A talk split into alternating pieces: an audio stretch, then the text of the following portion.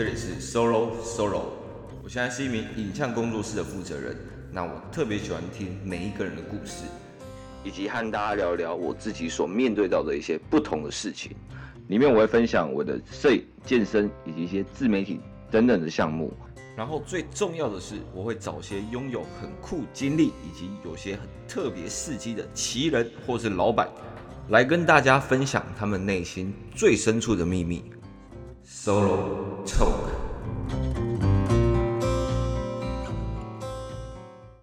有有有，早安各位，我是 Solo 大安哥。哇哦，今天讲一个比较特别的一个主题，就是养狗一个月的真实心得分享。那为什么突然讲养狗呢？其实是因为我发现，诶，自从养了狗之后，蛮多人问我说，诶，哪里养啊，或者是该怎么养，然后他自己适不适合养，我怎么会知道？所以我可以呃跟大家讲讲我。这阵子的一个心得分享，我会把所有的好处坏处，然后等下也会聊说我为什么会养，然后我在哪里做领养的，然后到目前为止花了多少钱，好处坏处，以及我最后的一个总结。那大家听完之后，可以再去决定说，诶，那我要不要再去做养狗这个动作呢？那我发现啊，我之前在录音的那种感觉好像很死，好像快要挂掉的感觉，所以我今天直接站着录。看一下效果会不会比较好，如果有的话，大家可以去我 IG 帮我留言告诉我说，哎呦，你这次活过来喽，这样我就知道我之后就是做不得。OK，好，那一开始为什么我会养狗这件事情？你看我现在在录的时候，Mono 也就是我狗的名字，它就一直这样看着我，好可爱哦。好，那为什么养狗呢？我觉得第一件事情是，呃，我一直都想要有一只宠物的陪伴。就是我从小到大一直都有想法。那我在国小的时候其实是有养过一只拉布拉多猎犬的。那那个时候是朋友的狗生出来，然后我去把它养回来。回来，呃，我的家人就是几乎疯掉嘛，因为变成照顾是他们的责任。然后我就好像只有想要养。那后面的话，可能最后是被我的就是大伯阿伯那边可能。照顾过去，因为他们可能更有时间照顾，而且也更喜欢，呃，那只狗，对，所以我后来就是国高中就都没有再接触到宠物这件事情。然后，呃，在跟某一任交往的时候，那他有养猫。其实我一开始会怕猫，我觉得猫很恐怖，因为，诶，我讲一个很可怕的一个案例，就是我小时候很喜欢看一些恐怖论坛的一些图片，然后他们那时候就会有一些文章里面讲说什么。有纳粹用猫来做实验，哇，猫头被砍下来还可以活，就很像大君主行动里面的一些剧情。我就觉得，哇，我的天呐，我对猫从此有点阴影，因为那些图片、那些影片，我当时真的把它看完。所以每当我看到猫的头，我就会想到那个时候看到那些画面。那后来我也是。经过了一段时间的努力跟猫相处，才慢慢发现它可爱的地方，然后最后克服了对猫的恐惧。不然，尤其是白猫，然后它脸一靠近我，其实我会觉得，哎呦，有点起鸡皮疙瘩。这个就是阴影。OK，那狗的话不用讲啊，狗这么可爱，你知道，就是它是会跟着你，诶，它会把你当做主人，诶，但是猫就把你当室友，你知道吗？要爱理不理的，有时候你想要摸摸它，它还在那边可能会抓你、咬你的。诶，没有啦，猫其实也很可爱，但是相对狗的话，它就没有这么的一个亲切。所以养狗一直以来我都很想要去做，然后我也想要做的是领养，因为我不太想要花钱再去买呃其他的品种狗。对目前的我来讲，那另外一个部分的话，是我想要睡觉的时候有一个生物可以陪伴着我。那这个就要说到，诶，其实我从小到大我都一直比较不太敢。关灯睡觉，我后来觉得我是不是有什么毛病？然后去看了，诶，周星驰的一个介绍，发现星爷他其实也是一个害怕黑的人，所以 OK 好，那我们一样，你知道，就是这种喜剧类的，没 没有啦，自己跟他画上等号，就是会怕黑。那我但是又太亮的话，我又睡不着，所以我发现其实只要一个空间里有第二个生命在的话，拜托不要告诉我一些灵体的一个生命，我。我他妈会更睡不着，好不好？所以，呃，我之前就试过，诶，如果有猫跟我一起睡的话，或是有狗跟我一起睡的话，我发现我睡眠的品质会大大的一个提升。那我就觉得说，诶，这里其实也是可以帮助我睡眠的一个问题。不然，其实我之前搬到新的地方，我自己一个睡的话，我通常会失眠到五点四点，非常的可怕，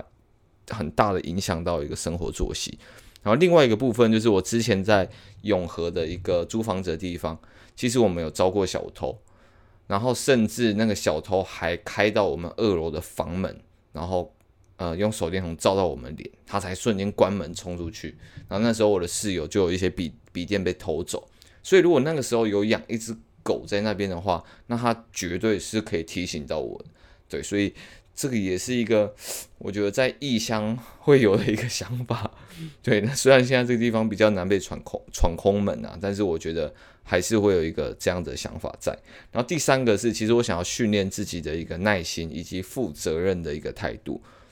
因为其实你去看哦，我觉得有养宠物，尤其是狗，因为你猫的话，你在家其实就只是呃陪伴它一下，你根本不用去遛它。但是狗的话，你基本上。你就真的要花比较多心思在它身上，你可能要带它出去大小便，你可能要去注意说，诶，它吃的一些东西啊，或者是它有没有出去活动量有没有到，不然的话它可能会生病，所以它可能会介于在猫跟小孩之间的一个临界点，对我们这些要训练自己的一个。负责任的态度，诶，那狗其实是一个我觉得相对比较合适的一个选项。那我自己也刚好也很想要养。那我自己其实是有发现，呃，这个耐心以及负责任有很大的一个提升。因为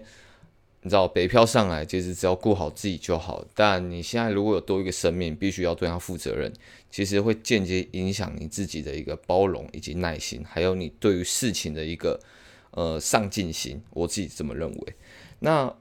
第二个阶段，我在哪里养，以及我为什么会选择领养，就是因为，呃，我当时其实是想要去，大家应该如果有在关注，我都会知道一个叫“浪浪别哭”的一个呃社群的媒体。那他们其实就是一间餐厅，然后他们里面可能就是会有一些流浪狗，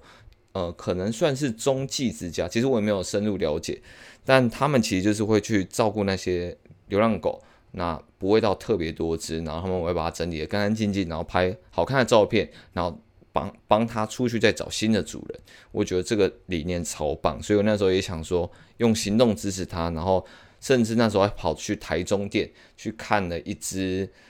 呃叫雪宝的一只狗，但后来可能因为它真的太胆小，而且它会吠人，真的比较不太适合我现在居住的地方。因为我们这边可能比较多客人会来拍照啊，或者是挑衣服等等，所以就会比较尴尬。那那时候其实我是要去台北店去看另外一只呃垂耳犬，然后它也是米克斯品种。然后米克斯大家我不知道大家知不知道，它就是土狗。简单来讲，就是它也没有什么品种，就是你路上看得到那些。对，那我在去的路上，诶，刚好发现那个华山狗公园那边。好像在办什么呃，就是领养的活动，我好多人在那边带着狗狗看，然后去看的时候发现，诶，大部分都是一些幼犬。那这些幼犬呢，嗯，你可以从体型判断出来，它们大概可能会很大，或者是可能长大其实也没有很大只，然后可能是适合养在一个比较小的空间里的。那他们也都有一些很热心的志工，告诉你说，呃，他们的一些习性啊、个性等等的。然后他们就很可怜的被关在那边，然后大家去看，然后去摸。那其实我觉得养狗狗宠物这种东西，其实是很注重缘分的。对我自己来讲，就是我很难在照片上，还有从一些文字叙述来判断说我要不要养它。我只能去现场去看，我对于这只狗狗的感觉，是不是想要去照顾它，是不是想要跟它一起去做之后的一个陪伴，因为。那边的领养狗狗大概顶多不会超过两岁，所以这样换算下来，哇，他们可能还可以再活十几年以上，对，所以这都还是一段相当长的一个陪伴时间。所以我也觉得大家如果要去领养的话，一定一定一定要考虑好这件事情。那其实网络上啊，脸书很多群主，他们其实都会办一些这样的领养活动。那像在松山的。呃，河滨公园的狗公园，我有看过他们在办一些领养的活动。那每一次的状况跟每一次的品种都可能有不一样的地方。那我记得这一只 Mono，它其实是也是米克斯，但是我们猜啦，它应该是有混到梗犬，所以它在面容上毛看起来会比较多一点，然后也跟其他米克斯看起来比较不一样一点。那也是因为它那时候就是。因为他还生过小孩，他特别可怜，你知道？因为生过小孩又一岁多，基本上大家不太会想要去挑，然后他就自己默默在旁边。然后我就觉得他长得很特别，而且真的是真的是很可怜，而且那感觉就是互动，我觉得都还蛮好的，所以最后选择领养了他。那那时候领养状况以及费用，一开始可能会要给三千块给他们的那个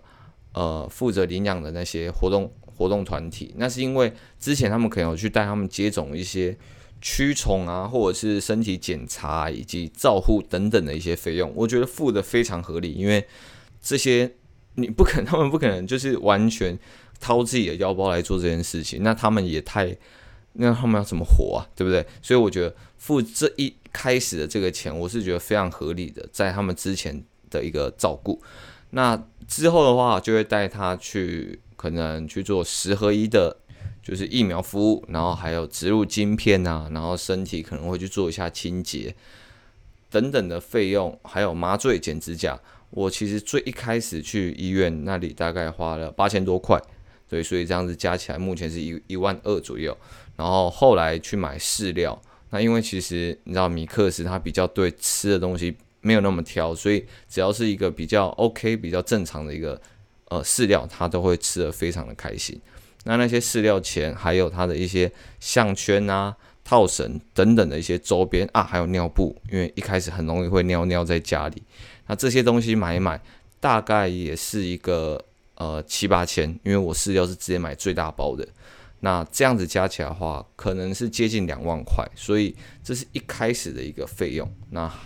给各位参考一下这个价位，就是你会知道说你大概要准备多少钱，然后才可以去做一个领养狗狗，然后把它做一个完整的一个配套措施，不管是在未来以及当下的去呃医院接种的一个动作。那我养了这个一个月以来的一些好处跟优点，我可以跟大家分享一下。就是我第一个，我觉得我自己的耐心以及包容变得非常的强，那就是因为。你之前你想要在外面多待一点也是 OK，然后你想要干嘛就干嘛，但是现在有一个就是责任在，所以你可能要开始早上带他出去呃大小便，然后带他去遛一下，下午或是睡前都会带他去出去走一走，所以你自己就不太能就是一整天泡在外面，然后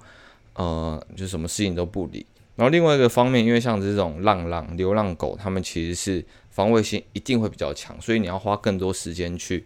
呃，突破他的心防，让他知道说你是可以信任的。所以相对，不管是叫他坐下，或者是诶这个家是安全的，或者说诶我们给你吃的东西是健康的，这些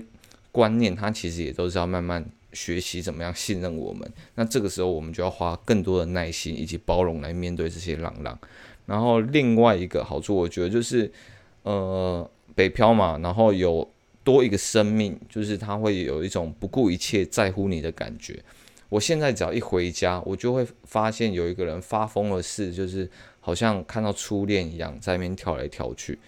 对，所以我觉得那种感觉其实是很棒，就是在家会有一个人很欢迎你，不是说你一回到家又是一个空荡荡的房间这样子。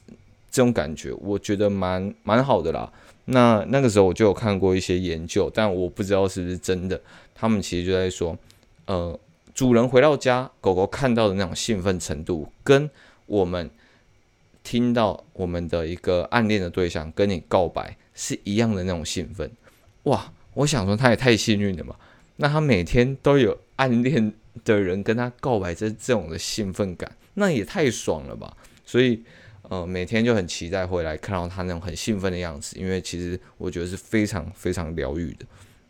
对，那疗愈也是我要说的第三点。有时候之前啊，在放假的时候，可能都想说啊，一定要去哪里走走啊，或者是待在家，其实也都很容易闷闷的。但现在，诶，我们也不用特别说一定要去哪里，可能就带他去狗公园，或者是就在家里摸摸他。那我自己觉得带去狗公园，然后看他在那边跑来跑去那种。感觉就是非常疗愈，然后他跑完一圈回来，你摸摸他，喂他吃个东西，然后松山河边狗公园，其实我很推荐大家去。哦，那里真的是很漂亮，而且很大，然后很不像台北，就是在那边走走，那感觉真的很好。然后他在那边大跑特跑，然后它跟着你在那边大跑特跑，因为它其实是比较黏呃黏我的，对，所以不太会去跟其他的狗玩，你就可以感觉到有一个很忠心的一个感觉，对，所以这一点也是蛮特别疗愈。然后我觉得摸狗啊，或者是跟它说话这种感觉是真的很放松的。然后另外一个部分，我觉得可以去训练自己更规律的一个生活。那之前呢、啊，哎，你知道睡不好就算了，其实我又爱熬夜，然后我很长四五点才睡觉，因为半夜的时候灵感，老实讲真的很多，我不知道为什么，这是什么坏毛病，看可能要去看医生。但是那个时候就真的是太晚睡觉，然后导致身体其实就开始出现一些问题，而且我肥胖速度又变得更快，让我减脂减的真的是有够辛苦的。但现在就是因为他可能十二点一点。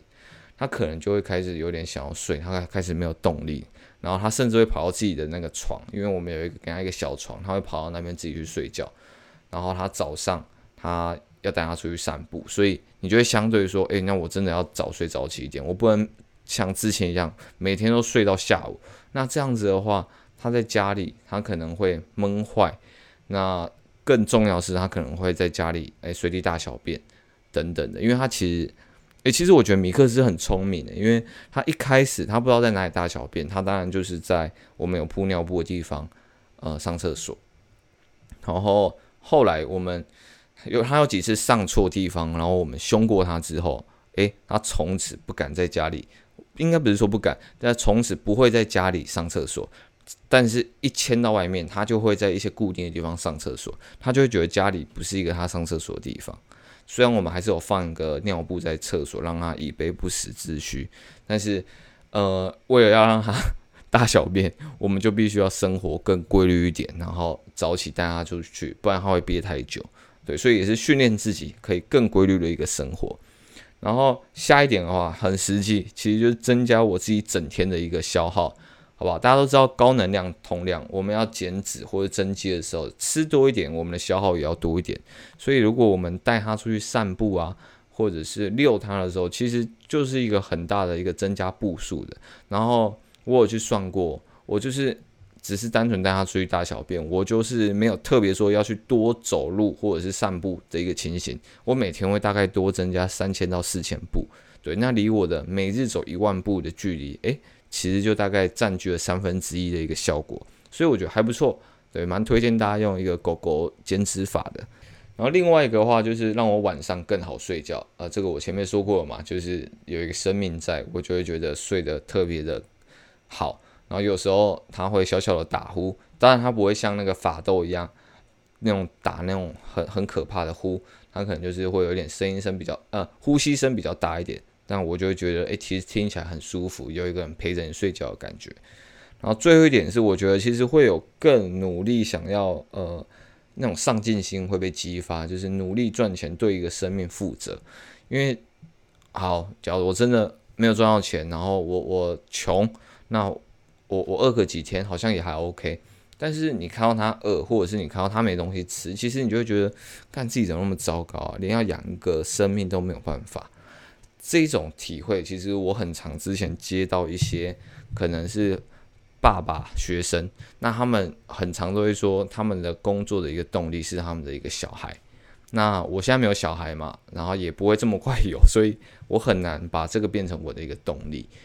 来去做呃精进自己事业上的一个目标。但现在有一个宠物在那边，其实它可以去很合理的变成一个你。冲刺事业的一个动力，对，也是很推荐大家可以用这样子的一个替换法，对，你不用说真的要去生一个小孩出来，然后 OK 讲那么多好的事情，其实还是有一些些坏处会产生出来。OK，第一点的话真的不用讲，就是干他跑到我床上尿尿。OK，这个情形只有一次，我也不知道他为什么会跑到我床上尿尿，但是就是小狗嘛，一开始不知道要到哪里上厕所。然后那一次，哇，真的是特别气，但是好险有放那个保洁垫，所以其实没有渗太多进去。然后做了一些简单处理，那个味道其实基本上是现在闻不到了。但经过那一次之后，因为我们有很彻头彻尾把它抱到床上，告诉他说这边真的不能尿尿，然后我们口气比较严厉一点。他自从那次之后，就完全不会在家里上厕所。那那时候的坏处还有家里的所有地毯，他其实都把它上过厕所一遍。因为他不知道哪里嘛，然后这种毛毛的地方，他就觉得很像是一个很适合上厕所的地方。所以这边其实我也忘了讲，就是呃，可能一开始会有一些清洁地毯的一些费用，因为那些地毯都太大，所以我们还是拿去送洗。这些都是一些额外的小开销。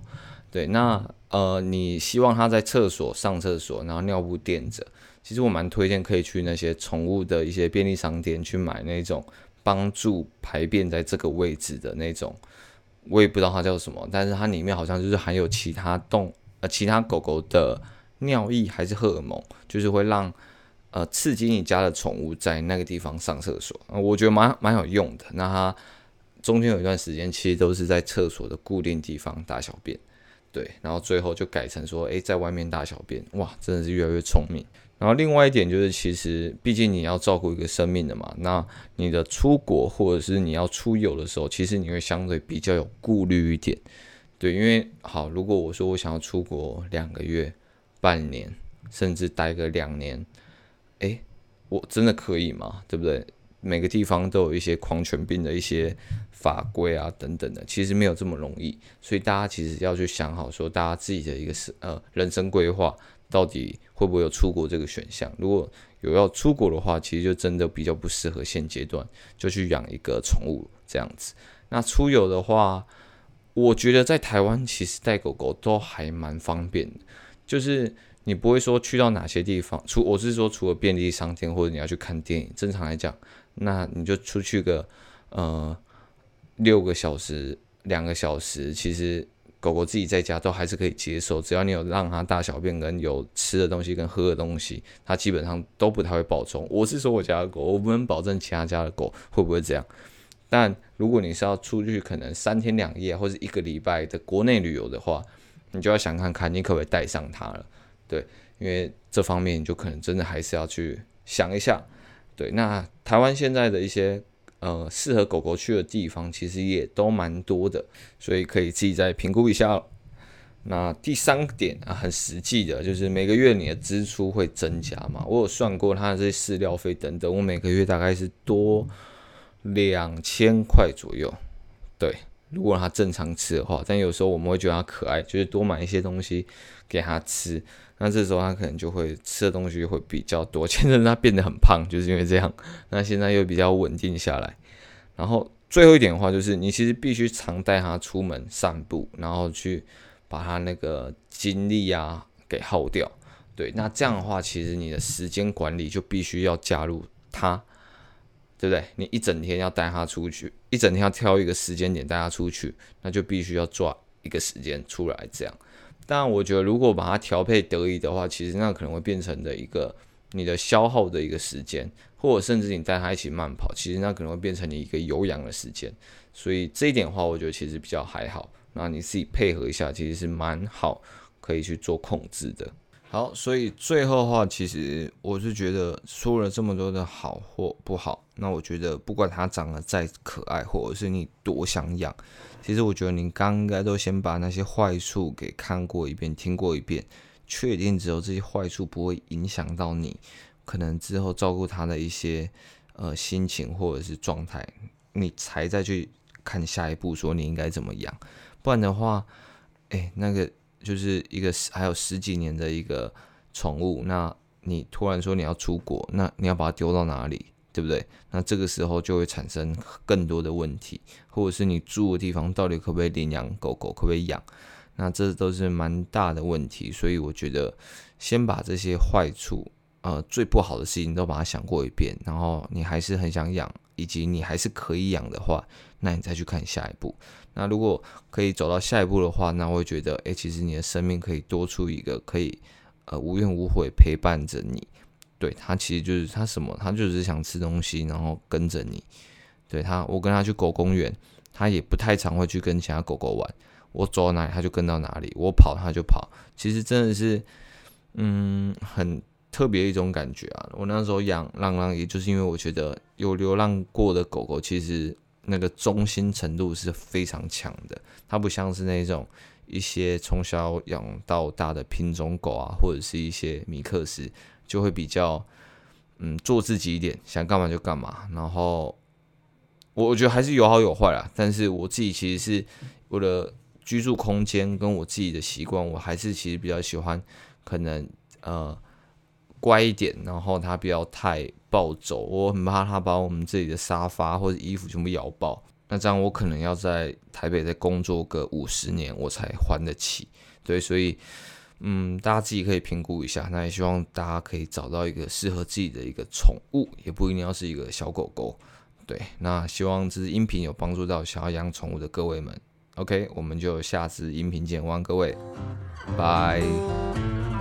好，如果喜欢这集的听众朋友，非常希望你们能在你们所属的 Podcast 平台上关注我。给我个五星评价，留言告诉我，我还能帮助到你们什么？你们这些回应都是我做频道最大的动力，也希望在未来的路上也都能一起陪你